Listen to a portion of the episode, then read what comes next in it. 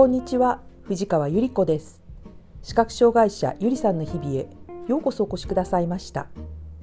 今日は夏休みに鑑賞した音声ガイド付きの演劇についてお話ししたいと思います。伝統芸能鑑賞の助けとなるイヤホンガイドがある歌舞伎は私の趣味の歌舞伎鑑賞でなくてはならないツールですがある時商業演劇の案内に視覚障害者の方へ音声ガイド聴覚障害者の方へタブレットによる字幕ガイドをご用意しています。というのがありました。私はえ？演劇に音楽音声ガイドがあるんだ。これは行ってみたいなと思って早速チケットを予約したのでした。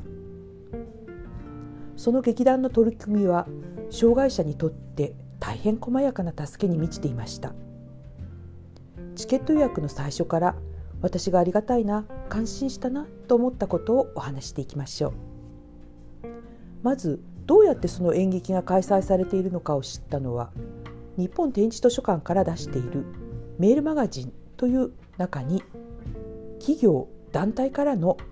視覚障害者向け催し物のご案内という項目があって視覚障害者への援助がある音楽会や朗読会イベントなどのご案内が出ていました。そこで視覚障害者のための音声ガイド付き演劇のことを知りました。そこに書かれていたメールアドレスに劇団へ問い合わせてみたのです。早速劇団から返信があってチケットは視覚障害者本人は定価で同行援護介助者1名は無料でということ。音声ガイドは当日小さな FM ラジオ形式の機材とイヤホンの貸し出しがあること。当日の舞台の進行に沿って劇団員の人がライブで舞台の様子を音声案内してくださること。盲導犬の入場も可能なこと。開演前に舞台装置の小さな模型を手で触れてみることができることなどのご案内が書いてありました。チケットを予約すると公演数日前にメールが届きました。そこには当日の演目のあらすじ登場人物の名前役割衣装例えばどんな格好や髪型をしているか身長はどのくらいかなどという登場人物の感じが想像できる描写が書いてありました。舞台の大きさや舞台装置にどんなものが置いてあるか例えば机の大きさは食卓ほどとかパネルの大きさが3メートル ×3 メートルの大きなものがあってどんな色に塗られているかとかどんなものが書いているかなどという舞台空間を想像できる面白い描写が書いてありました。iPhone の読み上げ機能ボイスオーバーでもパソコンの読み上げ機能 PC トーカーでもきれいに読み上げられるようなメールの文章の作りになっていてこの劇団員の方々はきっと視覚障害者が使っているデバイスやツールについてよくご存知でいらっしゃるのだろうなと思わせる構成でした。当日は私はガイドヘルパーさんと共に初めて行く小劇場へとワクワクして出かけました。受付でチケット代を払って音声ガイドの機材をお借りしました。エントランスには小さな舞台模型が置いてあって劇団員の方がそれに触らせてくださりました。そして説明もしてくださったんです。さすがプロの劇団員さん。舞台全体の大道具の位置をまず説明しそして舞台上手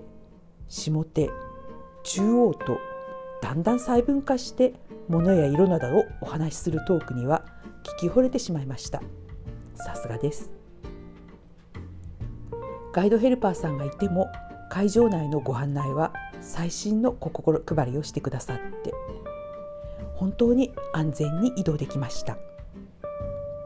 音声ガイドはすでに開演前に演目について登場人物やあらすじ舞台装置についての描写がずっと放送されていて